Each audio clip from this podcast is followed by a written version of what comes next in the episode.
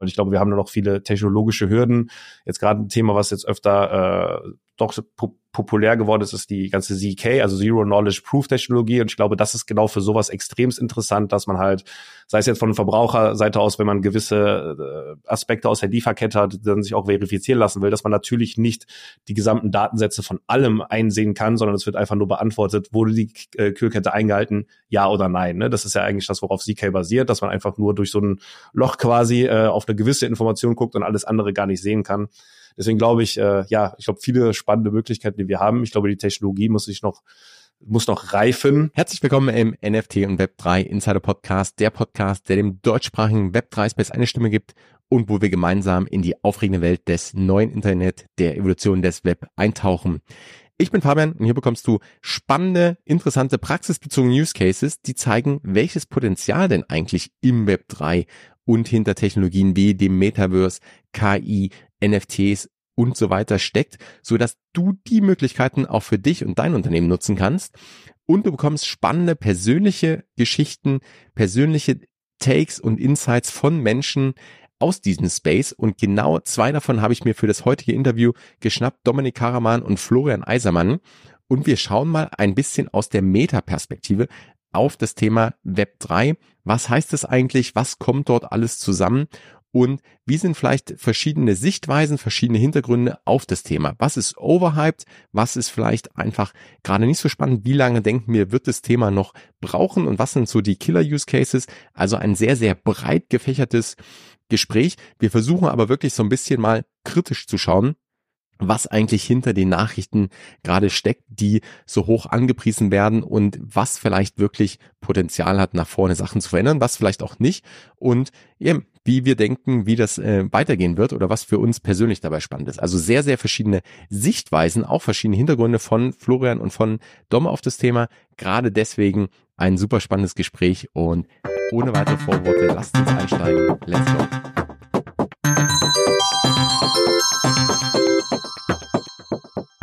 GM und herzlich willkommen im Podcast Dom und Florian. Ich freue mich mega aufs Gespräch. Wir haben eine illustre Dreierrunde heute. Die drei von der Tankstelle haben wir gerade schon gesagt. Alle hier abgestimmt. Wer es mit Video hat, sieht, wir sind alle in, in schwarz und mit äh, AirPods im, im Ohr. Doch äh, bevor wir reinstarten, vielleicht erstmal ein äh, ja, herzliches Willkommen und vielleicht eine kurze Vorstellung von euch selbst. Wer äh, seid ihr? Was macht ihr so? Okay, dann, dann fange ich einfach mal an. Ja, hi, ich bin Dominik, äh, also Dom, kennt man mich meistens. Äh, bin jetzt seit ungefähr acht Jahren mit dem Thema Blockchain, befasse ich mich seit acht Jahren mit dem Thema Blockchain. Seit drei Jahren äh, bisschen mehr fokussiert auf Web 3, NFTs. Mit dieser ganzen Welle habe ich mich einfach äh, angefangen damit zu beschäftigen, wie man das ganze Thema vielleicht für Marken oder auch für Leute außerhalb dieses dieser Nische, sage ich jetzt einfach mal, dieser Blockchain-Krypto-Nische interessant machen kann, ähm, was da gute Anwendungsfälle sind. In dem Zuge angefangen, NFT NFT-Projekte und Unternehmen zu beraten, seit ungefähr zwei Jahren jetzt und seit Anfang des Jahres auch selbstständig in dem Bereich mit meiner eigenen ja, Agentur. Ich mag das Wort nicht. Im Endeffekt ist es ein Lab für Markeninnovation, das heißt Ikigai, wo wir halt Marken, äh, besonders aus dem Web 2-Bereich, an die Hand nehmen, educaten, betreuen, äh, Konzepte ausarbeiten und auch teilweise technische Lösungen für innovative Markenerlebnisse oder Verbrauchererlebnisse konzipieren und auch umsetzen. Cool, dann mache ich direkt weiter.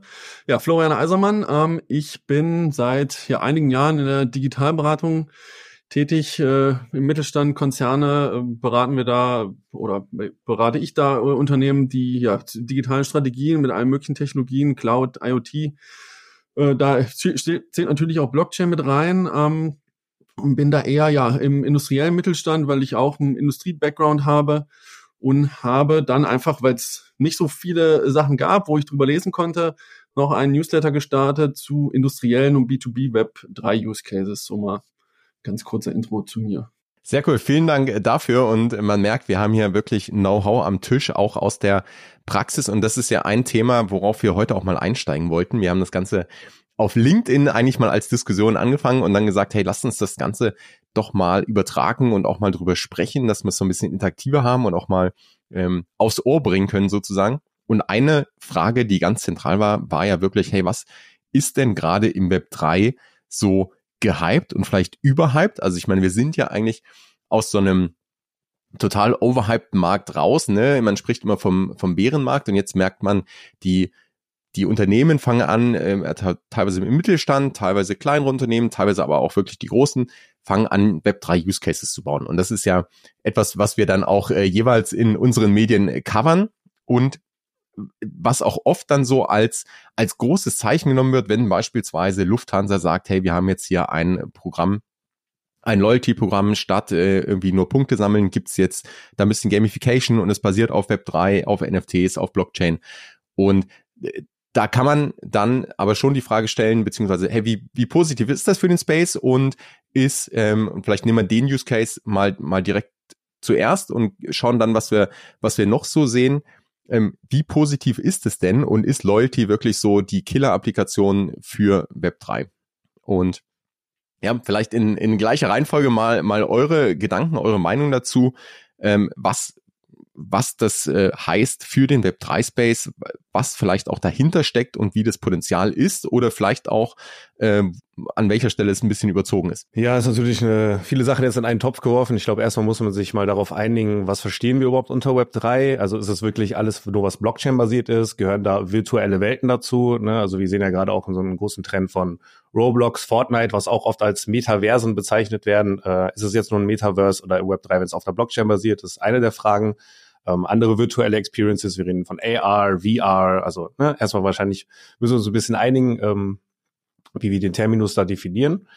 Was ganz wichtig wäre, ja. Lass uns da vielleicht äh, einsteigen, weil finde ich einen super guten Punkt, der, der äh, oft, den ich vielleicht auch oft überspringe. Äh, was ist eigentlich Web 3? Ne? Also ist es nur irgendwie die NFTs, die dann äh, auf der Blockchain sind und damit wird irgendwas gemacht? Das ist ja so eine Sichtweise. Oder wie du sagst gerade, äh, eigentlich ist es die Zukunft des des Web, ja, des Internets und da spielen irgendwie viel mehr Technologien rein. Also was, was ist für dich Web 3? Für mich ist es genau das. Ich glaube, das ist einfach dieses äh, die neue Iteration, die neue Evolution des Internets. Äh, ich, für mich spielen da auch Technologien rein, die jetzt nicht unbedingt Blockchain basiert sind, äh, bevorzugterweise schon. Also ich glaube, der, der Grundlayer ist schon Blockchain, aber im Endeffekt alles, was interoperabel ist, was irgendwie das Internet miteinander vernetzt, was ein bisschen die ähm, ja die Datenhoheit oder sage ich mal dieses Besitztum an die an die Menschen abgibt, weg von diesen zentralen Entitäten zu offenen Ökosystemen, die miteinander kommunizieren können. Wie schon eben gesagt, interoperabel ist ein großes Wort, was wichtig ist. Und zu dem ganzen technologischen, also ich verstehe unter Web 3 gar nicht nur das technologische, sondern einfach so ein ja, Paradigmenwechsel, so ein Mindset-Shift von Beziehungen, Interaktionen von entweder Menschen untereinander, aber auch von Entitäten und äh, Verbrauchern, Kunden. Also wenn wir jetzt das unter Marken verstehen, vielleicht unter Marken und Konsumenten, Firmen und Kunden und äh, ja, das Ganze, wenn wir jetzt mal, ne, das sind alles wieder so Buzzwords in einen Raum geworfen, aber von Top-Down zu Bottom-Up, von äh, One-to-One-Conversations to Many-to-Many-Conversations. Es geht viel um Co-Kreation, es geht um Ökosysteme, es geht um Netzwerke und das ist das, was ich so unter Web3 verstehe. Florian, wie ist, wie ist bei dir gerade auch, weil du ja den Blick mehr auf, auf Industrie auch hast, ist das, geht es trotzdem in die gleiche Richtung oder sagst du, nee, für, für dich ist die Definition auch eine andere schon? Geht in die ähnliche Richtung, ähm, wobei es, ich sag mal, wenn's in, wenn du in Industrieunternehmen betrachtest, dann würde ich jetzt eher bei Web 3 davon ausgehen, von der Richtung, dass es eher die Technologien sind, die sich jetzt nochmal weiterentwickeln, verändern, neu dazukommen, wie eine Blockchain, aber auch wie ähm, ja, die Augmented Reality, also wir schauen mal, was, was Apple demnächst rausbringt, äh, wie das dann wirklich funktioniert und auch im industriellen Umfeld vielleicht eingesetzt werden kann. Ist das dann schon Web 3 oder noch nicht? Ja, muss man sehen, aber für mich wäre das eine Evolution halt des, des Internets oder wie wir mit äh, digitalen Dingen interagieren oder mit der physischen Welt verknüpfen. Ähm, aber auch das Industrial Metaverse, ne, das ist auch für mich eigentlich auch nur eine Weiterentwicklung von den aktuellen, weil das baut auf den Web, ich mache mal gerade Anführungszeichen für die, die es nicht hören, äh, auf den Web 2 Technologien, Cloud und digitale Zwillinge, Internet der Dinge auf, ähm, dass du da praktisch nochmal, dass da einfach eine, eine rundere Welt schaffst äh, in der virtuellen Welt und das dann Industrial Metaverse genannt wird. Ähm, das hat nicht unbedingt was zu tun, dass da eine Blockchain läuft. Es kann eine Blockchain laufen irgendwo, die das unterstützt, äh, muss aber nicht für mich. Ähm, genau, also für mich ist es dann in dem Moment eher eine Weiterentwicklung der Technologie. Aber ich muss auch Dom recht geben, viele sind natürlich auch in dem Feld, kommen aus dem Feld. Es ist auch so ein, so ein Mindset-Shift, so ein, so ein Kulturwechsel. Ähm, wie gesagt, im Industrieunternehmen ist der Kulturwechsel meistens äh, nicht so, da ist es nicht so relevant, würde ich jetzt mal behaupten. Genau. Mhm. Spannend, aber da, da haben wir schon mal zumindest die Gemeinsamkeit, dass man sagt, hey, es ist eigentlich mehr als nur du bringst irgendwas auf die Blockchain und dann ist es da, sondern es geht wirklich in eine, in eine Weiterentwicklung, es spielen verschiedene Technologien mit rein und die, der Blickwinkel ist vielleicht ein Stück weit ein anderer. Letztendlich wird sich aber de facto was ändern und die Technologien ermöglichen dann äh, gewisse Use Cases vielleicht, die vorher nicht möglich waren oder ähm, einfach neue, ähm, vielleicht das Heben von Effizienzen etc.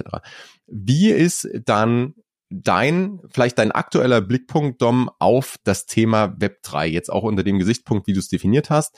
Wo sagst du, stehen wir da gerade? Was ist so dein, deine Sichtweise auf, was gerade Brands und Unternehmen tun, was vielleicht auch äh, du im Gespräch mit Kunden merkst, wo, ähm, wo stehen wir da gerade? Ja, ich glaube, wir sind gerade in einer sehr, sehr interessanten Phase. Also diese ganze Hype-Markt, ne, ich fühle mich schon fast ein bisschen repetitiv, wenn ich das immer wieder aufgreife, aber wir sind ja jetzt nach diesem Hype einfach mal in einer Phase angekommen, wo das Ganze sehr kritisch hinterfragt wird, wo man sich auch an der einen oder anderen Stelle fragen muss, äh, bringt diese Technologie Mehrwert an der einen oder also wirklich tangiblen, anfassbaren Mehrwert für Unternehmen im Unternehmen und äh, also ab, ab, abseits von einfach irgendwelchen Marketing-Drops, sage ich mal, wenn wir die ganze NFT-Hype-Zeit denken. Ähm, ich glaube, das ist ganz normal. Ich glaube, mit jeder neuen Technologie haben wir das erlebt. Wir sehen es jetzt gerade wieder bei AI. Wir haben es damals bei der Dotcom-Bubble gesehen. Es kommt erstmal eine neue Technologie. Le Leute sind sich unsicher. Was ist das jetzt genau? Ähm, dann greift man sich meistens so ein, zwei Anwendungsfälle da raus und äh, bastelt so seine ersten, ja, Projekte, Plattformen oder was weiß ich, äh, die meistens gar nicht so äh, zielführend sind, beziehungsweise gar nicht die Technologie so anwenden, wie sie, glaube ich, angewendet kann und soll und vor allem nicht nachhaltig. Und äh, ja, da, ich glaube, da stehen wir gerade, also so eine Rekon Rekonsidulierungsphase, wo wir uns einfach hinterfragen, hey, ähm, wie kann man diese Technologie denn erst nachhaltig einsetzen? Wie kann man wirklich echten Mehrwert für den Konsumenten oder für Firmen schaffen? Und ja, ich glaube gerade, vielleicht, wenn ich das äh, direkt mal mit der Lufthansa aufgreifen darf, was ich dann sehr spannend finde, ist, was man da sieht. Ne? Also viele verknüpfen, verknüpfen, glaube ich, Blockchain-Technologie oder allgemein diesen Space mit äh, mit dem ganzen monetären Aspekt. Also die sehen, Preise gehen runter, das heißt, das ganze Thema ist nicht mehr interessant.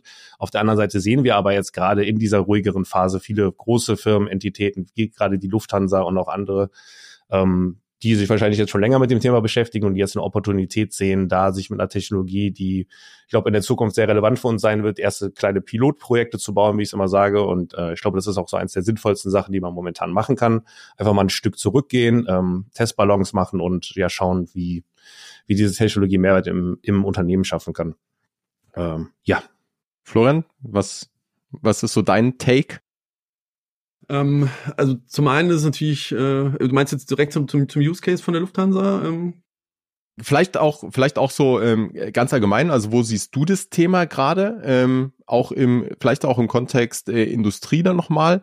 Und äh, dann können wir gern mal auf die Lufthansa oder auf Loyalty als als Use Case eingehen. Aber vielleicht hast du auch andere Use Cases, wo du sagst, ähm, das siehst du viel mehr als beispielsweise so ein Loyalty-Thema. Also ähm, wenn man sich mit den ganzen B2B und Industrieunternehmen mal ein bisschen tiefgehender beschäftigt, findet man eigentlich relativ schnell raus, dass die meisten großen Unternehmen schon 2018 oder 2019 angefangen haben, so um den Zeitraum äh, sich mit Blockchain-Technologien zu beschäftigen. Also gerade in diesem industriellen Umfeld auch. Ähm, keine Ahnung, sei es äh, irgendwelche Luft, Luftfahrthersteller auch, ähm, wie Honeywell äh, aus den USA, die, die machen das auch schon länger. Die haben es mittlerweile deutlich weiterentwickelt auch. Und, und da gibt's echt, echt viele. Ähm, dazu muss man natürlich auch sagen, es gibt äh, immer noch die Leute, die oder die Unternehmen, die eine Public Blockchain nutzen, also wie Ethereum zum Beispiel, darauf aufsetzen. Es gibt aber auch einige, die ähm, Private Blockchains nutzen. Ähm, es gibt da viele Open Source Lösungen und äh, da da passiert recht viel gerade noch. Ähm, und das ist jetzt unabhängig von, von dem aktuellen Hype-Cycle. Also denen ist es egal, ob, ob Ethereum, Bitcoin, was auch immer für eine Währung jetzt hoch oder runter geht. Die entwickeln daran und schauen, dass die für das Unternehmen einen passenden Use Case entwickeln. Und der muss halt, wie bei jeder Innovation, irgendwie dem Unternehmen auch einen Mehrwert bieten. Und, äh, und von daher ist das bei den Industrieunternehmen in der Regel völlig losgelöst vom Hype-Cycle. Ähm, wobei man aktuell, ist meine Beobachtung, ist es da relativ ruhig geworden, so gerade dieses Jahr, weil natürlich das Thema AI äh, viel, in vielen Industrieunternehmen gerade vorangetrieben wird, weil man sich daher hofft, einfach einen schnelleren, schnelleren ja, Benefits fürs Unternehmen zu haben. was ich auch, ja, muss man mal schauen, weil auch da braucht man, braucht man viel Kapital, viele Daten, um da zu investieren. Ähm, von daher bin mal gespannt, wie da so die Entwicklung insgesamt äh, geht, weitergeht. Und ich schätze mal, Blockchain wird auch die nächsten ein, zwei Jahre da nochmal wiederkommen, wenn es die Use Cases erfordern. Ähm, ja, und bei, also jetzt mal zum Loyalty-Programm zum Beispiel von Lufthansa. Also ist natürlich cool, dass so ein großer deutscher Player ähm, mit, mit Blockchain experimentiert, mit, mit Web3-Themen. Ähm, finde ich, finde ich gut. Ähm, ich, für mich ist halt immer die Frage, was bringt es das fürs Unternehmen? Das ist für mich gerade eher so, so ein Marketing-Ding, dass die bekannter werden und nach außen hin hätten sie vielleicht mit ihren Lieferanten irgendeinen anderen langweiligen, in Anführungszeichen, Use Case machen können, der denen aber vielleicht viel mehr Effizienz im, im Nachhinein gebracht hätte, wo sie Kosten sparen etc. Ähm, ich hatte eben schon angesprochen, Honeywell, das ist ein Hersteller von Flugzeugkomponenten. Die haben zum Beispiel angefangen, jedes ihrer Teile ähm, auf, auf die Blockchain, auf die Blockchain zu schreiben. Also jedes, jedes produzierte Teil bekommt ein NFT, ähm, was über den ganzen Lebenszyklus auch getrackt wird. Das wird angepasst. Also das heißt, dieses Teil wurde dann in, in den Airbus A377 oder wie auch immer die heißen, dann äh, am so und so vielten eingebaut. Das wurde äh, zehn Monate später gewartet oder jedes Jahr gewartet, immer zu dem Zeitpunkt. Das wird alles auf die Blockchain niedergeschrieben.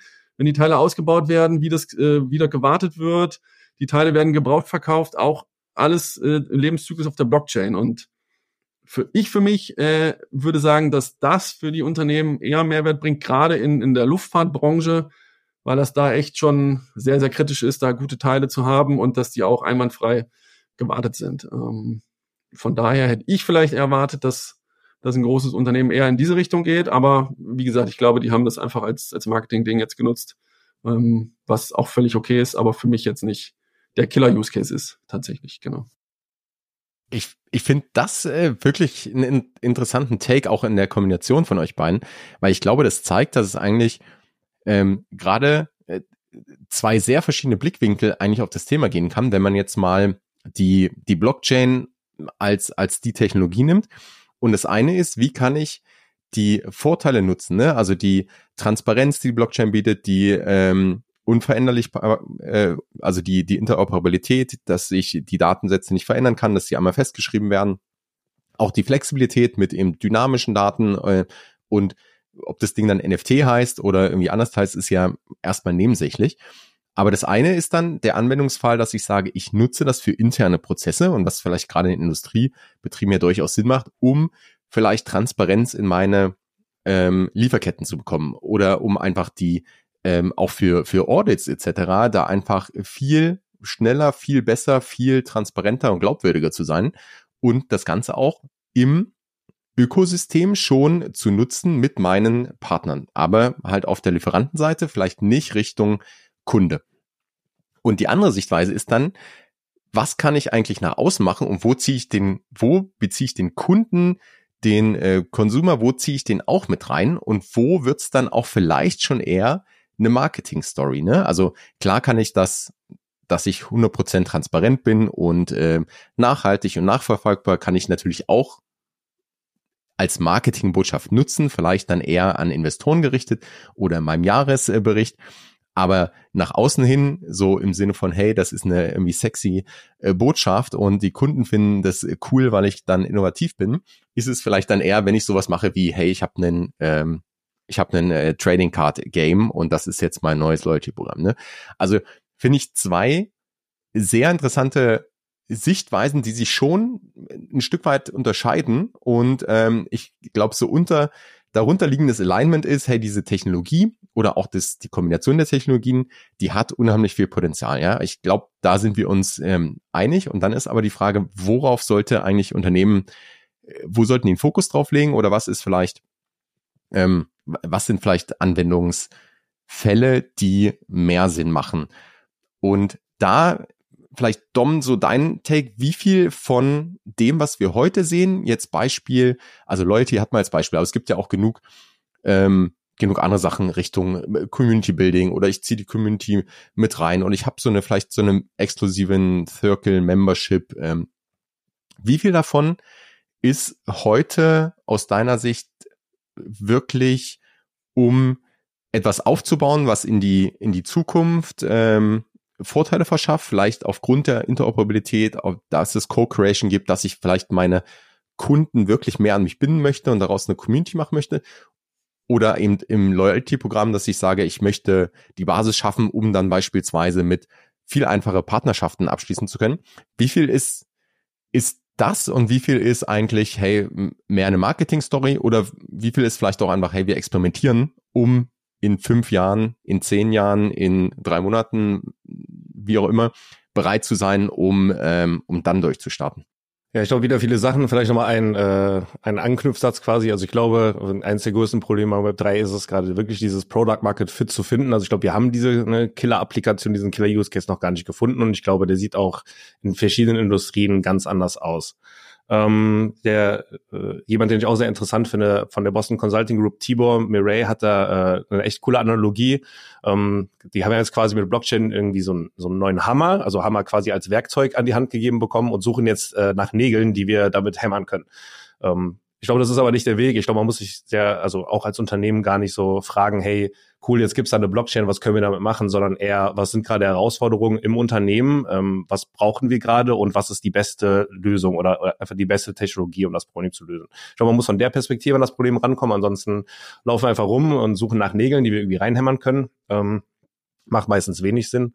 Jetzt mal auf das Marketing-Thema zu sprechen zu kommen sehe ich ein bisschen anders. Also klar ist es irgendwo auch so ein Marketing-Stunt wahrscheinlich auch von der Lufthansa, aber da der Trend ja sehr weitgehend dahin geht, dass wir das Thema NFT, Blockchain und diese ganzen Terminologien gar nicht mehr benutzen, ähm, macht es natürlich, also äh, es ist aus der, Perspektive, aus der Perspektive gar keinen richtigen Sinn, weil wenn wir es nicht kommunizieren, dann nutzen wir es ja nicht effektiv quasi zum Marketing. Also es meistens läuft ja nur noch im Background. Ähm, jetzt spezifisch auf das Programm gesehen, braucht man da überhaupt die Blockchain oder NFTs? Keine Ahnung. Also man meldet sich ja bei der App an kann seine Tickets scannen. Für die Tickets bekommt man ein Collectible und kann dieses Collectible, wenn man denn möchte, als NFT auch minden, muss man aber nicht. Und das äh, Collectible dann dazu verwenden, um irgendwelche Benefits bei der Lufthansa wie, weiß ich nicht, mal für einen First-Class-Flight, Launch Access und so weiter zu bekommen. Ähm, ja, also das ist ja die große Frage, braucht man dafür wirklich eine Blockchain? Und dann ist auch die Frage, was war denn das Incentive von der Lufthansa dahinter? Und äh, ich habe mir den Talk von, ähm, ich glaube, Polygon war zusammen mit dem Verantwortlichen von der Lufthansa bei der D-Mexco. Die hatten einen sehr interessanten Vortrag darüber. Und ich glaube, für die war das einfach sehr interessant, weil man halt im Nachhinein auf diesen Token, also auch von äh, User-Seite aus quasi aufbauen kann. Das heißt, der Lufthansa war es ganz wichtig, dass es so ein abgeschlossenes Ding ist. Es ist quasi ein kleines Ökosystem, worauf aufgebaut werden kann. Und sie wollten sich selber gar keine großen Gedanken darüber machen, wie geht's danach weiter mit vielleicht einem Secondary-Marktplatz oder Communities, sich daraus ergeben. Ähm, aber die Möglichkeit, dass es da ist, und ich glaube, das ist auch eins der großen der großen Vorteile, dass wir dann halt diesen Token haben und jeder kann, weil es halt öffentlich auslesbar ist, auf diesem Token aufbauen und äh, vielleicht für sein eigenes Programm verwenden. Also wenn ich jetzt selber eine Firma habe, die irgendwie ähm, mit irgendwas zu tun hat, weiß ich nicht. Sagen wir, viele Leute, die fliegen, holen sich ja diese Kissen, Nackenkissen, damit die gemütlicher sitzen. Sagen wir, man ist jetzt eine Firma, die diese äh, Kissen herstellt und du weißt, äh, da gibt es Leute, die NFTs von der Lufthansa haben, die viel fliegen, dann könnte man diese Leute sehr effektiv und sehr einfach vor allem targetieren, indem man einfach sagt, hey, ihr habt den Silberstatus-Token von dem Lufthansa Loyalty-Programm, ähm, lockt euch damit oder verifiziert euch damit in meinem Shop für die Nackenkissen und ihr kriegt alle 25 Prozent. So ist halt eine sehr eine sehr einfache und äh, charmante Weise, wie man in neue Zielgruppen tappen kann. Jetzt habe ich ein bisschen Anschluss zu der Frage verloren, was da außerhalb davon wahrscheinlich noch Use Cases sind. Ja, ich glaube, wir haben da diesen Use Case noch nicht gefunden. Äh, ich glaube, Loyalty ist im Moment ein großes Thema aufgrund der off äh, offensichtlichen Vorzüge und auch fernab von dem, was ich gerade erzählt habe und von dem Marketing-Aspekt ähm, bietet die Technologie, glaube ich, auch eine Möglichkeit, viele Sachen einfacher zu machen. Wenn wir an viele große äh, Companies denken, die global tätig sind, dann haben wir verschiedene Datenbanken, die verschieden behandelt werden müssen, je nachdem, in welchem Land man sitzt. Und gerade wenn das so ein globales Programm ist, was ausgerollt wird, äh, bietet die Blockchain, glaube ich, eine sehr gute Alternative, um dieses Programm, also um da gewisse Datensätze interagieren zu lassen, um die nutzbar zu machen, ohne sich mit Regulatorien und, okay, klar, Regulatorien im Kryptobereich ist ein großes Thema, aber ohne jetzt irgendwie komplexe Datenbanken mergen zu müssen oder miteinander kommunizieren lassen zu müssen. Ich glaube, das ist auch auf technischer Ebene, auf technischer Ebene kann es, glaube ich, auch viele Sachen äh, einfach einfacher machen. Das ist ja, das ist ja sozusagen ähm, der der Nagel. Ne? Also da kann man jetzt sagen, hey, da ist eigentlich ein Problem heute, weil die Unternehmen, ähm, also wenn man ein Bonusprogramm nimmt, dann haben viele Unternehmen das Problem, dass sie da irgendwie ähm, heute Punkte rausgeben oder Stempelkarten, aber die Kunden interessiert es nicht. Oder ich kann halt äh, irgendwie dann nur der zehnte äh, Kaffee ist for free machen, aber ich habe eigentlich keine Möglichkeit, das interessant zu gestalten und auch vielleicht äh, nur begrenzt auszuwerten, nur begrenzt äh, eben offen zu gestalten mit Partnern, die einfach angeschlossen werden. Dann könnte man ja sagen, okay, das ist das Problem heute und der Nagel sozusagen und jetzt nehmen wir diesen Hammer Web 3 und äh, nutzen das genauso, wie du es gerade beschrieben hast. Florian, ist es ein sinnvoller Nagel und, und ähm, ist es, äh, passt der Hammer da oder würdest du sagen, nee, ähm, irgendwie äh, im Grunde ist es doch alles Web 2 und es geht schon und das ist eher so ein bisschen äh, Hoffnung, die ähm, oder oder einfach vielleicht, weil ich glaube, dass so wie es du gerade auch erklärt hast, Dom, ich, ich sehe es auch so, also ich, ich sehe da so viel Potenzial nach vorne, auch wenn mehr Sachen tokenisiert werden. Aber die Frage ist, wird es wirklich, also ist es vielleicht in der Inside-Out-Perspektive so groß oder ist es eher so ein Thema, was sich schleichend entwickeln wird, was, was dann unter der Haube irgendwo mal so sein wird, aber gar nicht so groß wird oder so intensiv wird oder so neuartig wird, wie wir es vielleicht denken. Florian, was, vielleicht, was, was ist so dein Take? Also, ich glaube, viele Dinge kann man auch einfach mit Web2-Technologien lösen, gerade im Loyalty-Programm. Also ich hatte keine Ahnung, American Express Punkte äh, konnte ich auswählen, tausche mir die in ähm, Payback Punkte. Am nächsten Tag waren die ungetauscht. Das heißt, da gibt es ja Schnittstellen, also APIs. Ganz klassische Web 2 Technologie, die es schon sehr lange gibt. Ähm, von daher bräuchte ich jetzt für diesen Use Case erstmal keine Blockchain. Theoretisch, ja, also was, was Dom eben gesagt hat, wenn ich sage, äh, ich möchte Partner integrieren oder erweitern, auch das könnte ich ja mit APIs machen. Weil wenn ich das Public auf einer Blockchain habe, kann auch mein Konkurrent irgendwie sagen, hey, alle, die Lufthansa-Punkte haben, die können jetzt ähm, auch bei uns für in die Lounge gehen oder so. Ne? Also das hat halt auch Nachteile, weil es offen und transparent ist. Ähm, die können sich daran, daran beteiligen irgendwie, ohne dass dass sie jetzt ne, bei mir im Partner-Ökosystem sind. Ähm, und ich, also ich für mich glaube, der Killer-Use-Case für eine Blockchain ist Vertrauen. Dass, dass du Vertrauen abgibst. Also ich sag mal so, wir, Bankensystem, ähm, wir vertrauen alle den Banken, dass die unser Geld haben, dass ich damit zahlen kann mit meiner Karte, mit meiner Uhr. Ähm, würden wir denen nicht vertrauen, würde das Funkt System ja gerade nicht funktionieren. Deswegen nutzen manche Länder, wo das Bankensystem nicht funktioniert, halt auch schon Bitcoin zum Beispiel zum Zahlen. Wenn ich als Industriekunde oder als Industrieunternehmen meinen Lieferanten vertraue, kann ich denen einfach einen API-Zugriff auf, auf, meine, auf meine Landschaft geben oder API-Tokens austauschen, dass wir so Daten austauschen. Vertrauen wir uns nicht, dann müssen wir vielleicht doch wieder über eine Blockchain nachdenken. Also das ist eigentlich für mich der Use Case. Ähm, ich sag mal, diese ganze Konnektivität, das ist alles möglich mit, also auch ohne Blockchain. Das ist manchmal dann vielleicht ein bisschen fricklinger, weil irgendwer noch alte Altprogramme benutzt äh, und ich neu, auf neue Cloud-Technologien setze, aber theoretisch geht das. Und die Frage ist, habe ich eher dafür Entwickler oder habe ich eher Entwickler für eine Blockchain? Aber wenn ich jetzt meinen Lieferanten oder irgendwem nicht vertraue in dieser ganzen Supply Chain, dann macht es vielleicht Sinn, mal drüber nachzudenken, ob ich, ob ich eine, Blo äh, ob ich eine Blockchain, Blockchain aufsetze. Äh, hatten wir vorhin, äh, Fabian, hast du es kurz angesprochen, mit über den ganzen Lebenszyklus zum Beispiel auch die Nachhaltigkeitsdaten tracken dass ich als Endverbraucher vielleicht wirklich sicher sein möchte, dass diese Daten stimmen. Vertraue ich aktuell den Unternehmen, wenn die das auf die Verpackung schreiben, dass das stimmt? Oder brauche ich als Endkunde tatsächlich diese Verifikation von einer von einer Blockchain, die nicht, äh, die, die man nicht verändern kann? Ähm, da würde ich jetzt auch eher einen Use Case sehen, dass, dass da das Vertrauen über die Blockchain abgebildet wird und ich gar nicht mehr überlegen muss, vertraue ich jetzt diesem Lebensmittelkonzern oder nicht sondern ähm, der Kaffee ist transparent auf der Blockchain. Die Frage ist natürlich, wer schreibt denn diese Daten da drauf? Und kann ich denn den Personen vertrauen, die auf die Daten äh, da, darauf schreiben oder ein Unternehmen? Ne? Ähm, das, das muss man natürlich alles hinterfragen. Ich glaube, soweit sind viele, viele Unternehmen noch nicht und viele Konsumenten auch gar nicht, die sich darüber Gedanken machen. Ähm, aber das wäre für mich so ein, ein ja, der, der Killer-Use-Case ist für mich Vertrauen. Finde ich super spannend. Also ich glaube, klar, das hat ganz viel mit Vertrauen zu tun, auch wie die, auch wie Bitcoin entstanden ist und damit äh, auch die die Blockchain, ne, gerade in in den Beispielen, die du genannt hast, auch in Lieferantenketten. Also bin ich bin ich äh, absolut d'accord. Ich würde trotzdem äh, so ein bisschen dieses Thema Interoperabilität sehen. Also klar ist dann auch die Frage, ne, ist es die gleiche Blockchain, ist es offen, ist es eine geschlossene? Ähm, aber ich sehe schon ein Stück weit diesen Case, dass man sagt, auch mit den gerade weil du Regularien hast, wie du Daten austauschen darfst und welche Sicherheits, äh, welche Daten sicherheitsrelevant sind, ne, DSGVO etc., in anderen Ländern nochmal ganz andere Voraussetzungen, kann ich mir schon vorstellen, dass in dem Moment, wo du sagst, du abstrahierst das über eben auf, auf Token-Level einfach, ähm, dass es für Unternehmen auch einfach wird. Und klar, den Punkt fand ich auch interessant, weil ich den auch ab und zu gehört habe.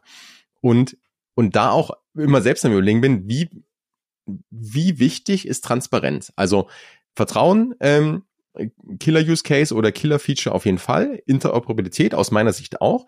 Und dann kommt dieses Thema Transparenz. Und ich glaube, das ist, da gibt's auch sehr, sehr viel Missverständnisse im Sinne von, hey, das ist alles einsehbar. Also zumindest wenn es eine, eine Public Blockchain ist, dann ist es einsehbar, dann ist einsehbar, welche Transaktion will ich das. Ergeben sich da ganz neue Herausforderungen für wiederum für Datenschutz etc. Also ja, ähm, und ich glaube, wie gesagt, viele, viele Missverständnisse auch. Und dann so diese, diese Vampire Attacks, ne? wenn ich sage, hey, ich nehme jetzt einfach meinen Konkurrenten und ähm, baue auf dem auf, was der, was der dort eigentlich äh, geschaffen hat und biete jetzt einfach für Lufthansa-Kunden ähm, irgendwas anderes an. Und da ist natürlich die Frage, okay, wo, wo ist die Grenze, wo ist dann, wo entstehen ein Mehrwert ne, für eine Lufthansa, für die Kunden der Lufthansa, weil die sagen, hey, ich krieg jetzt, indem ich da in diesem Programm bin, bekomme ich jetzt plötzlich ganz viele andere Benefits, die eigentlich von Lufthansa nie geplant waren. Könnte man jetzt sagen, hey, ist ein Mehrwert, ist ein Win-Win ähm, für alle drei, weil ähm, der, der Nackenkissenanbieter kriegt neue Kunden. Ähm, Lufthansa hat ohne irgendwas tun zu müssen, ohne irgendwelche Verträge, ähm, API, Integration etc., haben die einen coolen Benefit für ihre für eure Loyalty-Programm-Kunden und der Kunde sagt, hey, ich krieg jetzt hier ein Kissen, ähm, einfach dafür, dass ich da dabei bin. Eine Sichtweise, andere Sichtweise, ähm, hey, die gehen an meine Kunden und targetieren die, ohne dass ich Kontrolle habe. Ähm, das vielleicht auch so mal eine Frage in die Runde. Wie wichtig ist diese, wie, wie seht ihr dieses Transparenz-Feature? Auch vielleicht an, an dem Beispiel. Ist es, ist gut? Ist es schlecht? Muss man da aufpassen? Gibt es da äh, vielleicht schon Möglichkeiten, ähm, in, in so beide Richtungen, ne, zu sagen, hey, ich möchte das ein bisschen aussteuern vielleicht oder eine Quality Control reinbringen. Ähm, wie, wie ist es so? Wie erlebt ihr das auch so im, im Feedback vielleicht? Wie wichtig den Unternehmen diese Transparenz oder eben Kontrolle ist? Ja, auch wieder ein großes Thema und ich glaube, äh, das wird sehr verschieden wahrgenommen. Ähm, also zum einen vielleicht mal überlegen zu sagen, ich glaube auch wirklich, dass das Vertrauen und Transparenz sind eigentlich die Kernaspekte von der Blockchain überhaupt. Deswegen ist es entstanden und deswegen ist es für mich auch der absolute Killer-Use-Case. Da stellen sich halt dann äh, ganz viele andere Fragen im Nachhinein. Ich arbeite zum Beispiel auch ein bisschen im Spendensektor mit dem Thema. Das heißt, wir wollen äh, Spenden transparenter machen so und vor allem die firmeninternen Prozesse und die Aufwendungen von wie werden Ressourcen, wie werden Gelder, die aus Spenden eingenommen wird, auch firmenintern äh, verwendet und aufgewendet. Das darzustellen, dann ist halt natürlich immer die Frage, äh, wie viel Bock haben die Unternehmen darauf? Ne? Seien es jetzt Non-Profits oder nicht. Ich glaube, viele Unternehmen haben schon ihre kleinen Gründchen, äh, seien es die richtigen oder falschen, nicht alles transparent darzustellen. Und ich glaube, das ist so ein genereller Shift, der jetzt gerade äh, am Kommen ist. Ich glaube, das dauert noch eine ganze Menge, aber ich glaube einfach von Verbraucherseite ist dieses Thema immer relevanter. Corona hat es sehr stark gezeigt. Ich habe letztes Mal noch so einen, einen sehr interessanten Report von Accenture gelesen, äh, wo das ganze Thema aufgegriffen wurde. Leute werden immer skeptischer, es gibt immer mehr Fake News, ne? gerade auch jetzt mit politischen Wahlen und Co. Durch Trump ist uns auch sehr bewusst geworden, wie manipuliert teilweise unsere Medien sind und unsere Feeds auf Social Media Plattformen und Co. Also ich glaube, die generelle Skepsis in der Gesellschaft wächst. Ich glaube, dass der Bedarf an Vertrauen wird immer höher und ich glaube, das wird irgendwann eine Rolle spielen. Klar, im Hier und Jetzt ähm, vielleicht manchmal ein bisschen tricky. Ich meine, wer will das schon äh, von sich aus? Ähm, Jetzt habe ich gerade ein bisschen Fahne verloren, aber nochmal vielleicht nochmal zu den zu diesem Richtung Marken und Vampire Attacks und in so verschiedene Audiences auch ungefragt äh, rein zu können. Ich glaube, natürlich möchten das viele Marken nicht, aber ich glaube, allein, dass die Möglichkeit da ist und sobald die ersten Cases das zeigen, was man damit machen kann, wird dieses ähm, wird das einfach von den Konsumenten kommen, dass die es verlangen. Weil wenn es der erste einmal vorgemacht hat, wenn die Möglichkeit da ist, dann gibt es ja eigentlich keinen Grund, das von Konsumentenseite aus nicht zu verlangen. Und dann wird es halt, ich denke mal, sich in den nächsten Jahren so ergeben, dass die Firmen sich da immer mehr beugen müssen, in Anführungszeichen, die dies halt machen. Ähm, und vor allem gut machen, werden da einen Vorsprung haben. Und ja, dann ist halt die Frage, wenn, wenn, wenn meine Marke A das erlaubt, warum soll ich das bei äh, zu Marke B gehen, wo es mir nicht erlaubt ist oder wo ich vielleicht nicht diese Benefits äh, übergreifend habe. Und ich glaube, dann wird sich das ganz natürlich entwickeln. Ähm, jetzt, ich habe noch irgendwie einen guten Punkt gehabt, aber vielleicht, ich lasse erstmal Florian danach, vielleicht äh, fällt es mir nochmal ein. Alles klar. dann versuche ich mal, das zu überbrücken. ähm, ja, also absolut. Ähm, da, da hast du absolut recht. Äh, vermutlich wird es darauf hinauslaufen, dass wenn es bei einigen Unternehmen gut funktioniert, dass äh, der, der Marktdruck da so groß sein wird, dass das andere vielleicht äh, auch nachmachen müssen. Die Frage ist nur, wann kommt diese, dieser Marktdruck und Marktmacht? Ähm, ich habe äh, auch ein, aus, dem, aus der Industrie ein Beispiel. Ähm, da habe ich mit einer Person drüber gesprochen, die in einem Unternehmen arbeitet, die Geräte herstellen für Labore, also Laborequipment. Das ist ultra hoch reguliert. Die müssen ähm, sehr viele Dokumente ausführen, sehr viel nachweisen, bevor dann das Labor diese Geräte in, im, in Betrieb nehmen kann. Und eigentlich wäre das ein guter Use Case für eine Blockchain. Aber auf der anderen Seite, die Labore fragen das nicht nach, die wollen halt die Papierdokumente haben weil die Papierdokumente werden im Keller abgeheftet, weil das ganz wichtig ist, dass diese Papierdokumente dabei sind. Und also da haben wir noch ganz, ganz viele andere Herausforderungen, würde ich mal behaupten, bis irgendwann dazu kommt, dass ein Labor sagt, ähm, okay, wir hätten das gerne als Zertifikat auf der Blockchain.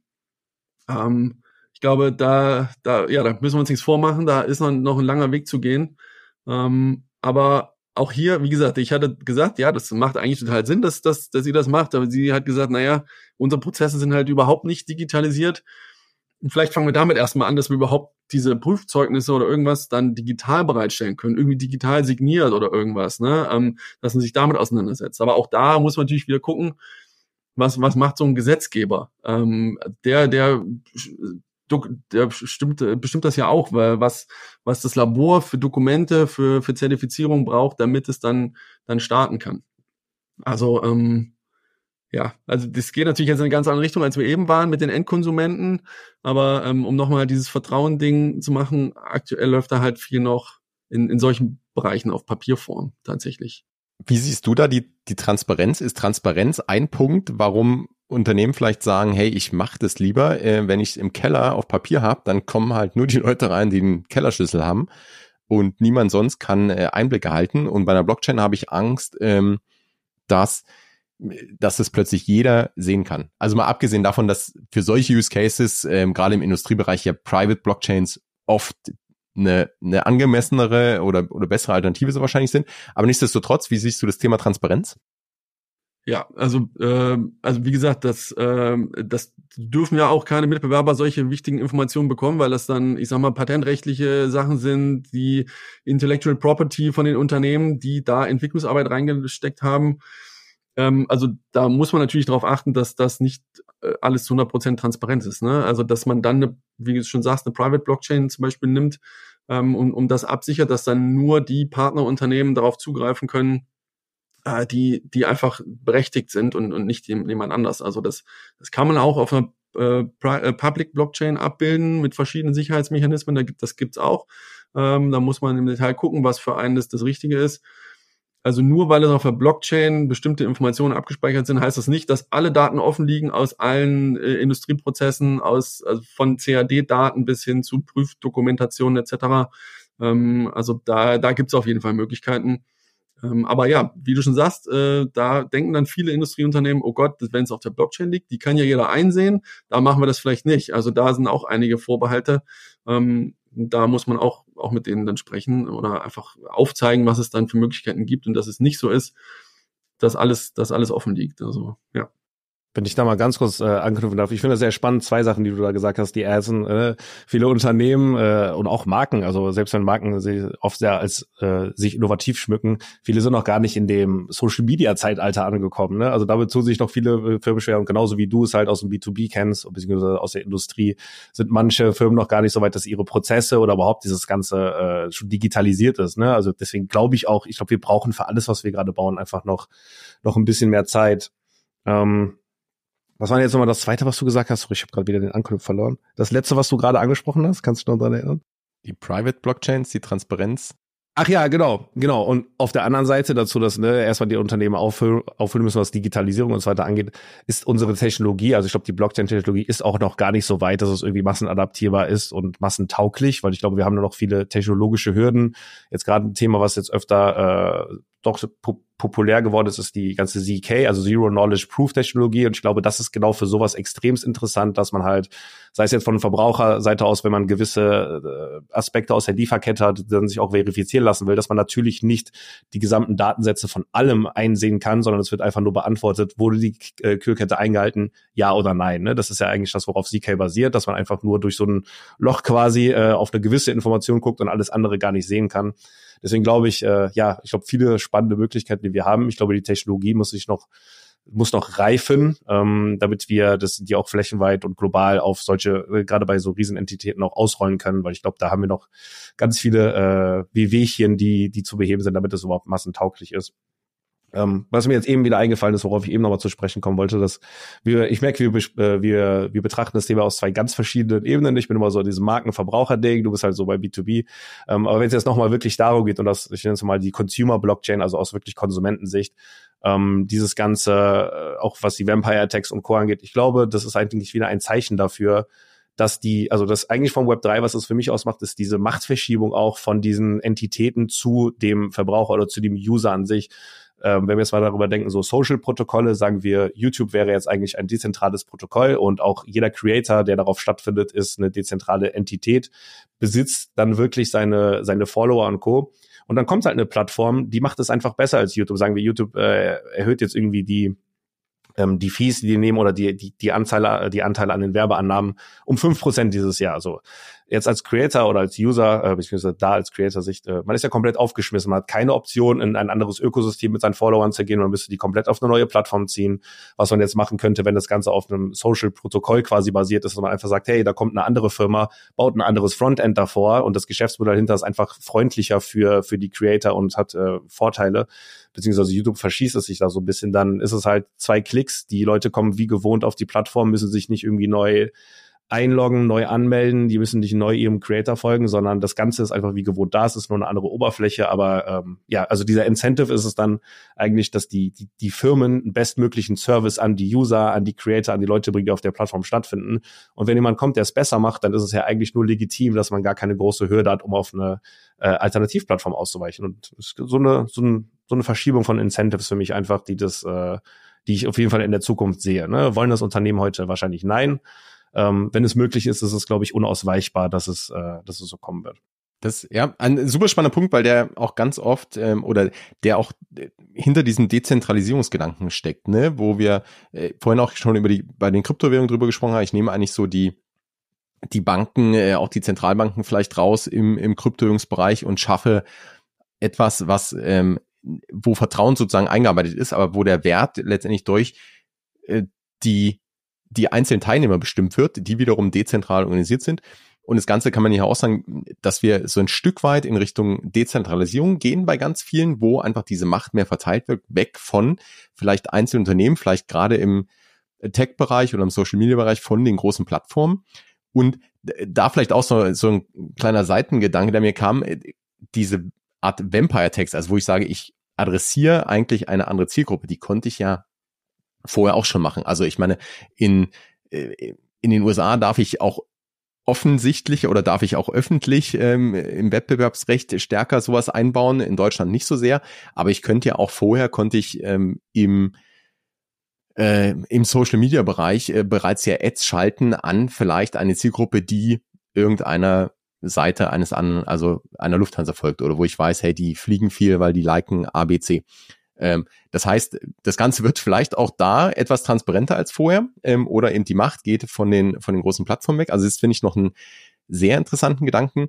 Und ich glaube auch nochmal festzuhalten, äh, weil ich den auch super spannend fand von, von Florian, dieses Thema Gesetzgebung. Ne? Also ich glaube, wir haben gerade, also den Druck auch auf Unternehmen vielleicht, ähm, und da ist egal, ob die in der Industrie sind oder äh, Customer, Consumer Facing, ähm, der Druck kommt ja aus ganz verschiedenen oder kann aus verschiedenen Richtungen kommen. Ne? Das kann einmal der von, von Kundenseite kommen, die sagen, hey, wir möchten solche Lösungen und wir möchten vielleicht mehr mitbestimmen oder ähm, der kann intern sein, weil ich plötzlich merke, hey, ich, die Konkurrenten, äh, also die anderen Marktteilnehmer machen, bieten plötzlich Lösungen an und nehmen mir Umsatz weg. Jetzt muss ich auch in eine gewisse Richtung gehen.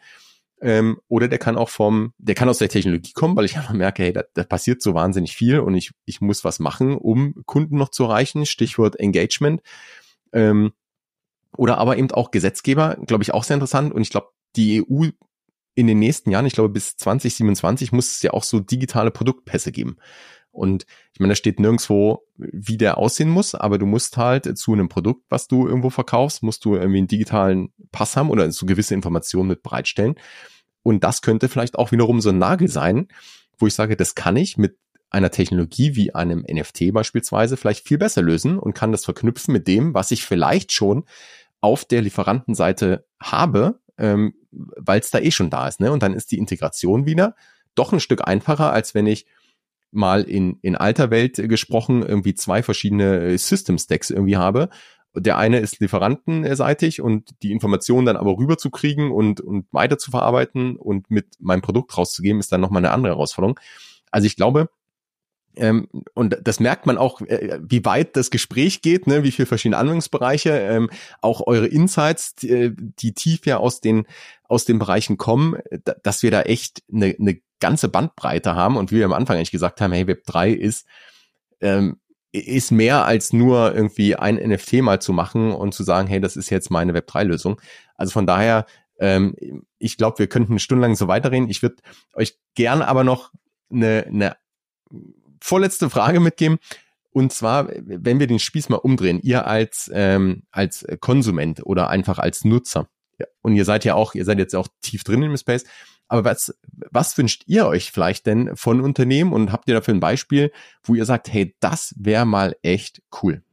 Also Beispiel äh, oder um, um das ein bisschen auszuführen, ich glaube, wenn man so in diesem in diesem Space sehr aktiv ist, dann macht der NFT äh, mal als Beispiel macht super viel Sinn in ganz vielen Use Cases und ich sage, hey, das wäre aber mega cool, wenn jetzt ähm, der Nackenkissenanbieter mir basierend auf meinen Lufthansa-Status, den ich da in in der Uptrip-App habe, was anbieten würde und ich glaube, wenn man so ein bisschen abstrahiert, für viele Nutzer am Ende des Tages ist ja dann eher entscheidend, da ist die Technologie ja völlig egal, ne? Ob da was da drunter liegt, interessiert ja keinen, sondern es muss einfach sein. Und ich möchte halt irgendwie auf einen Klick irgendwas machen können. Und ich glaube, da, ähm, und Dom, du hast gesagt, wir, wir haben da, glaube ich, noch eine Reise vor uns, wie sich die Technologie entwickeln muss. Also ich glaube, wir brauchen noch ein bisschen, bis wir wirklich irgendwie mit einem Token, den wir haben, irgendwo uns einloggen mit One-Click und dann irgendwie einen Benefit abrufen können. Ähm, aber was wären so Sachen, wäre das ein Use Case oder sagt ihr, hey, was anderes wäre, würde mich mega freuen, wenn das mal wer macht? Oder so könnte ich es mir vorstellen, dass es in drei Monaten, in zwei Jahren, in fünf Jahren, dass es so ist. Habt ihr da was, wo ihr sagt, hey, das, da sehe ich Potenzial, das würde mich als Nutzer wirklich in, interessieren? Ja, also ich glaube, ich mache ziemlich wenig von den Sachen, mit denen ich mich äh, geschäftlich so beschaffe. Also ich bin jetzt auch kein, kein klassischer Loyalty-Kunde und jetzt auch nicht irgendwie so ein, so ein mega großer Markenanhänger selber. Also da sehe ich jetzt gerade meine persönlichen Interessen so als Verbraucher gar nicht so stark. Ich sehe es einfach, dass es das meiner Meinung nach besser macht. Was ich aber sehe ist, äh, weil ich glaube ich ein sehr kritisch hinterfragender Mensch bin, ist, dass dann wirklich Firmen, die viel mit Nachhaltigkeit werben und wo man eigentlich keine Einsicht darüber hat, wie ne, Greenwashing ist ja zum Beispiel heutzutage ein Riesenthema. Und äh, da ich da doch sehr bewusst einkaufen gehe meistens, auch meine Klamotten, fände ich es doch stand schön, wenn ich irgendwie mit einem eine Blink of an Eye, also einfach mit einem QR-Code scannen, auf irgendeine Ressource quasi verwiesen werde, auf irgendeine Datenbank, die ich wirklich öffentlich äh, dokumentiert ist, die nicht verfälschbar ist und wo ich dann wirklich nachvollziehen kann, wo kommt dieses Gut her, äh, was wurde damit gemacht, welche verschiedenen Sta äh, Stadien hat es durchlaufen. Ich glaube, sowas wäre für mich ein absoluter Top-Anwendungsfall. Und dann auch alles das, äh, ja, unbedingt, ja, vielleicht mal, wenn man sich ein Gebrauchauto kauft zum Beispiel, das, äh, das ist für mich auch so ein ganz klassischer anfassbarer B2B-Case, dass der ganze Lifecycle von diesem, äh, von diesem von dem Auto quasi festgehalten wird, jede Reparatur ist dokumentiert, der Kilometerstand kann nicht zurückgedreht werden, weil das alles gehasht ist. Sowas wäre für mich super und auch ein sehr alltagstauglicher und äh, ja vor allem ein, ein, ein Use Case mit einem tangiblen, tangiblen Mehrwert, der mir persönlich sehr wichtig wäre. Ne? Also wenn ich jetzt zu meinem Gebrauchtwagenhändler gehe, dass ich einfach sehen kann, hey, was ist wirklich damit passiert, wie viele Besitzer hatte es wirklich, wie viele Kilometer ist es gefahren, wo, wurden, wo wurden Reparaturen gemacht, es wird ja oft mal gern was kaschiert, gerade auch bei Unfallwagen und Co. Sowas würde mir schon äh, aus Verbrauchersicht sehr gefallen, sage ich mal. Ähm, ja, kann ich mich bei beiden Use Cases nur komplett anschließen. Ähm, das Schöne ist, es wird ja an solchen Sachen schon teilweise gearbeitet. Also äh, ich habe auf meinem Blog zum Beispiel mal BMW gehabt, die mit ihrem Hersteller äh, oder Aluminiumlieferanten da schon was machen, dass da transparent auf der Blockchain gezeigt wird, wie viel Energie von dem Aluminium verbraucht wird. Ist das recyceltes Aluminium oder ist es neues? Da so der Anteil. Und ähm, ich überlege gerade, da war noch ein so ein Case, die auch da in, in diesem, äh, genau, Ford hatte zum Beispiel was mit seinen Batterieherstellern, dass wenn die gewartet werden etc., wie ist dann der Status von den Batterien, wo kommen denn die ganzen ja, Einzelteile der Batterie her, die ganzen, die ganzen Wertstoffe. Ähm, genau, und das, was du jetzt zum Auto gesagt hattest, das hatten wir vorhin schon bei den Flugzeugteilen, also dass ich da echt eine Transparenz habe über den ganzen Lebenszyklus. Und ja, ich glaube, wir müssen einfach uns noch ein paar Jährchen gedulden, bis das alles irgendwie zusammengefahren wird und, und, und, und irgendwer sagt, okay, jetzt, jetzt haben wir hier ein, ein fertiges äh, Zertifikat, einen fertigen Lebenslauf irgendwie vom, vom Fahrzeug, vom Produkt. Ähm, ja, also ich bin da guter Dinge, dass, dass genau sowas passieren wird. Ähm, ja, ich, wie gesagt, es wird an einigen Stellen schon, schon dran gearbeitet. Ähm, ja, und das wäre so, auch wo ich als, als Konsument sagen würde, das, das macht wahrscheinlich Sinn. Ähm, also es gibt viele B2B-Use-Cases, wo ich halt auch nicht der Konsument bin, wo ich sage, das macht Sinn, aber für mich persönlich, ja, also es, es tangiert mich jetzt nicht in, in meinem täglichen Leben. Also genau. Ja.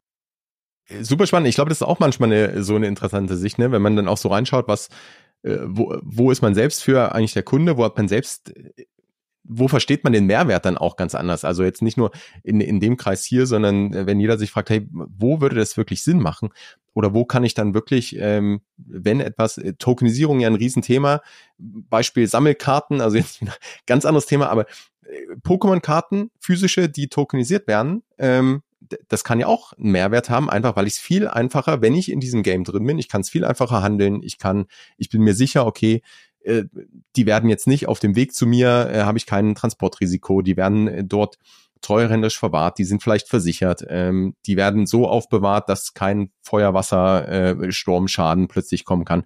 Also so, wo man vielleicht selbst so Use Cases entdeckt und ich glaube, wie gesagt, wir haben, wir haben jetzt echt viele, wir haben so ein bisschen breiten Anlauf äh, gehabt auf das Thema und eine breite Sicht auf das Thema, wo man auch merkt, wie vielfältig allein eigentlich schon nur nur Blockchain ist. Also auf die anderen Themen sind wir jetzt gar nicht so eingegangen, aber dass das alles zusammenkommt und das für Unternehmen oder auch Privatpersonen sich ja die Frage stellt, hey, wie gehe ich damit um? Also wo sehe ich jetzt wirklich einen direkten Impact? Wo muss ich vielleicht darauf reagieren? Wo kann ich vielleicht größere oder jetzt konkret ähm, irgendwie einen Benefit haben? Wo muss ich mich vielleicht jetzt mit beschäftigen, damit ich in fünf Jahren das Ganze, damit ich bereit bin, wenn wenn es größer wird?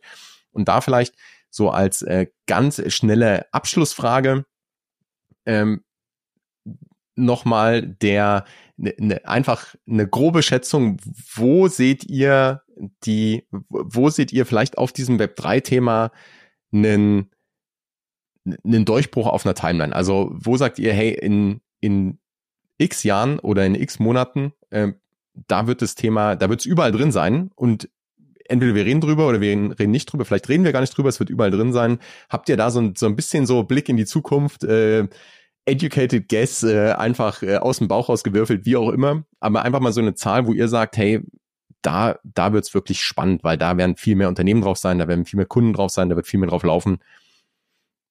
Kommt da eine Zahl in Sinn? Ja, konkret ist wahrscheinlich nicht, äh, wenn ich daran denke. Wie gesagt, es ist ein Thema, viele Faktoren spielen da ein. Es ist ein kultureller Shift, es ist ein Gesellschaftsshift. Wir befinden uns gerade eh in schweren Zeiten. Überall auf der Welt passieren schlimme Dinge. Wir reden immer noch von einer Rezession, die uns vielleicht bevorsteht. Und ich glaube, Unternehmen haben gerade den Fokus gar nicht so stark in diesem Innovationsding. Ich glaube, die Budgets sind schmaler. Ich glaube, viele Unternehmen beschäftigen sich heutzutage äh, mit den Fragen, wie können wir den Runway möglichst lange erhöhen. Das heißt, die ne, Budgets dafür werden halt gekürzt.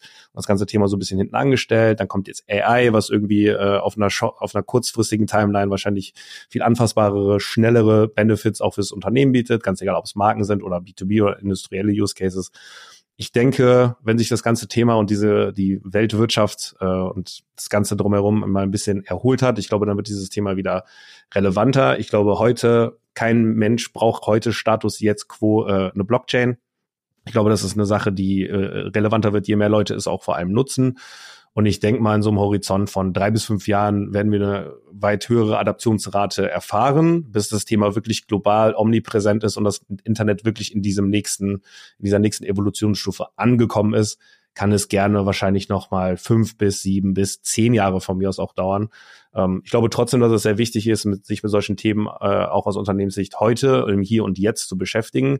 Es müssen ja nicht direkt global ausgerollte unternehmensumfangende Programme sein. Es kann einfach mal Testpiloten sein, sich einfach mal aus äh, testen mit der neuen Technologie, what's in for us, ne, ist äh, eigentlich so dieses Mantra, nach dem man da gehen muss, das Ganze sich mal anschauen, weil die äh, Vergangenheit gezeigt hat, wer nicht, äh, ist so ein dummes deutsches Sprichwort eigentlich, aber wer nicht mit der Zeit geht, der geht mit der Zeit. Wir haben es in den verschiedenen Zyklen auch vom Web 1 und Web 2 erlebt, äh, dass Unternehmen, die sich lange nicht mit gewissen Aspekten da beschäftigt haben, auf der Strecke geblieben sind und von neuen Playern überholt worden sind äh, in allen Industrien. Die Amazons, Googles und Facebooks dieser Welt heute, äh, die stammen genau aus so einem Umbruch und ich glaube, das werden wir jetzt auch wieder sehen. Und ich glaube, in, ja, in den nächsten fünf bis zehn Jahren sind wir da schlauer. Ich bin nicht ganz so optimistisch, dass es so schnell geht. Ähm, also gerade im, im Hinblick auf, in Anführungszeichen, Massenadaption von Blockchain, da wird es wahrscheinlich eher zehn plus Jahre dauern, würde ich jetzt mal behaupten. Ich glaube, wir schätzen immer, wir sind da zu optimistisch oft. Ähm, Habe ich letztens erst wieder ein Beispiel gemerkt. Ähm, in der Kita wurde Geld eingesammelt für ein Geschenk von den Erziehern. Dann haben wir gesagt, naja, lass uns das doch hier bei uns bei, über PayPal sammeln. Ihr wisst gar nicht, wie viele Eltern gesagt haben, die haben kein PayPal. Wisst ihr, wann PayPal gegründet wurde? 1999. Also, ne? also klar, ne? es gibt immer solche, die sich komplett weigern. Ähm, aber ja, also wie gesagt, ich, ich glaube, ja, so 10 bis 15 Jahre für Blockchain-Themen. Wir hatten am eingangs gesagt, Web 3 ist ja nicht nur Blockchain. Ich bin bullish auf jeden Fall auf Augmented Reality, was da passiert, wenn Apple sein, seine Vision Pro launcht. Facebook hat schon ein bisschen vorgelegt letztens. Ähm, oder Meta, sorry. Ähm, da wird auf jeden Fall in den nächsten fünf Jahren einiges passieren. Zum einen im Konsumersegment, aber ich glaube auch im, im B2B-Segment, im, im Industrieumfeld. Es gibt da schon Lösungen im, im B2B-Bereich. Ähm, es gab vorher aber auch Blackberries im, im, im Unternehmensumfeld äh, und dann kam das iPhone und die haben das nochmal komplett äh, geändert. Also ich glaube, dass, dass Meta und Apple da die nächsten Jahre, da wird auf jeden Fall was passieren, wenn wir das jetzt zu Web 3 zählen. Ähm, also da bin ich, bin ich auf jeden Fall sehr gespannt drauf. Ähm, genau. Und wie gesagt, die Blockchain-Themen, ich glaube, das braucht einfach noch, noch mehr als zehn Jahre, bis das vielleicht mal im Endkonsumentenstatus ankommt. Im, in einzelnen Use Cases wird es Sicherheit schon vorher einziehen, aber auch da rechne ich jetzt nicht global oder we weiter ausgerollt vor fünf Jahren, weil, wie gesagt, da auch oftmals der Gesetzgeber vielleicht auch mal mit reinspielt, wenn ich bestimmte Prozesse wie Steuern, Zölle, da gibt es auch schon einige erste POCs, also Proof of Concept ähm, von Unternehmen, die sich damit was abbilden auf der Blockchain. Aber auch wenn da ein Gesetzgeber nicht mitmacht, dann, dann nützt mir das auch nichts. Und äh, bis die mal so weit sind, ähm, ja, also wie gesagt, das, das wird leider noch ein bisschen dauern, würde ich schätzen. Ja, um mal hier den, den Spaßverderber zu spielen. nee, ich glaube, also das war ja unser, kritisch. genau, das war ja unser Ziel, auch mal ein bisschen kritischer drauf zu blicken. Und ich glaube, ähm, das war jetzt keine klassische Hype-Folge. Hey, das ist das, äh, äh, das next big, best, next big thing hier und und wir morgen sind alle haben alle eine Wallet und alles läuft auf auf der Blockchain ich glaube, wir haben es geschafft, da mal echt ein paar verschiedene Sichtweisen auch einzunehmen, ein paar verschiedene Fälle so leicht angesprochen. Man merkt aber auch, da spielt so viel mit rein. Und ich glaube, das ist aus meiner Sicht das Spannende. Ähm, ich glaube, wir können uns gar nicht vorstellen, das ist so meine persönliche Sicht, wie, wie die Welt in zehn Jahren aussieht. Also ähm, ich, PayPal-Beispiel finde ich super treffend und äh, wir hatten das gleiche Problem auch im, im Kindergarten auf der anderen Seite, wenn man überlegt, wie man heute, also wie wir heute mit den Smartphones agieren, ne, was wir alles damit machen. Klar, ähm, das ist die Fernbedienung des Lebens. Also äh, das, genau. Ja. Und, und dann vielleicht äh, einmal so Gedankenexperimente, ne? Wie wäre es, wenn das jetzt abgelöst wird durch entweder eine Brille oder ein, ein Anstecker, der dann eine Kamera hat und äh, AI-basiert im Hintergrund ist und vielleicht gibt's dann auch plötzlich Nägel, wo wir sagen, hey, da brauchen wir unbedingt für eine Verification, Stichwort Killer Use Case Vertrauen, weil sonst alles irgendwie, äh, keine Ahnung, äh, gefälscht sein kann, gefaked sein kann.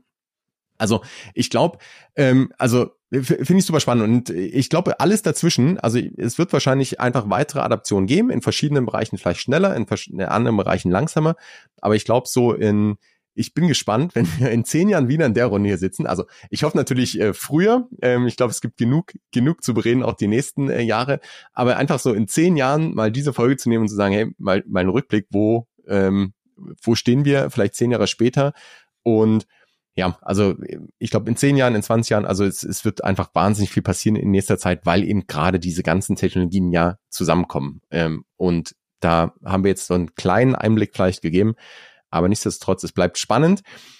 Um äh, dran zu bleiben, äh, gerne einfach weiter diesen Podcast hören. Es gibt auch einen Po-App, den Link gibt's in den Show Notes. Ein Po-App zur Folge. Und natürlich lasst uns gerne äh, da auch weiter diskutieren in dieser Runde mit unseren Zuhörerinnen und Zuhörern auf LinkedIn zum Beispiel. Aber abseits von LinkedIn, die Links sind auch in den Show Notes, wo findet man euch sonst noch? Wo kann man mit euch vielleicht auch direkt Kontakt aufnehmen? Ja, bei mir, wie du gerade schon gesagt hast, LinkedIn eigentlich die beste Anlaufstelle, treibe ich mich viel rum, bin ich gut erreichbar. Ansonsten, ja, die äh, Website von unserem Lab, also ikigai.xyz, äh, findet man auch, was wir so ein bisschen tun und äh, kann sich auch gerne darüber melden. Aber wenn man wirklich mit mir in Kontakt treten soll, äh, auf jeden Fall LinkedIn geht, geht am schnellsten.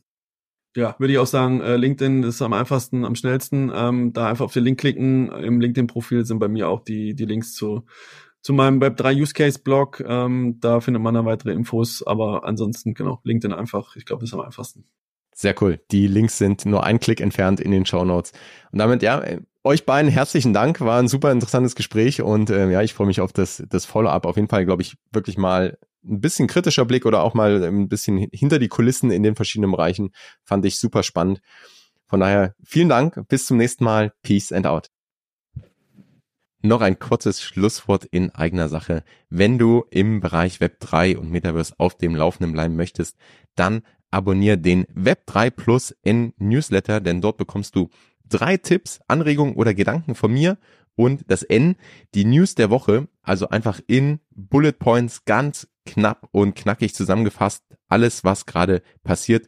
Du bekommst einen Einblick hinter die Kulissen und hast so aktuelle Entwicklungen des Web 3 immer im Blick das Ganze direkt in deine Inbox, ohne 24-7 auf Twitter oder Discord aktiv sein zu müssen und damit in weniger als fünf Minuten pro Woche. Der Web3 plus N Newsletter, den Link findest du in den Show Notes. Und ja, wenn dir diese Folge gefallen hat, abonniere den Podcast, teile die Folge gerne mit Freunden oder auf Social Media und hinterlass eine Bewertung. Ich stecke sehr, sehr viel Energie und Herzblut in den Podcast und damit würdest du meinen Gästen und mir unglaublich weiterhelfen. Danke dafür. Bis zum nächsten Mal. Peace and out.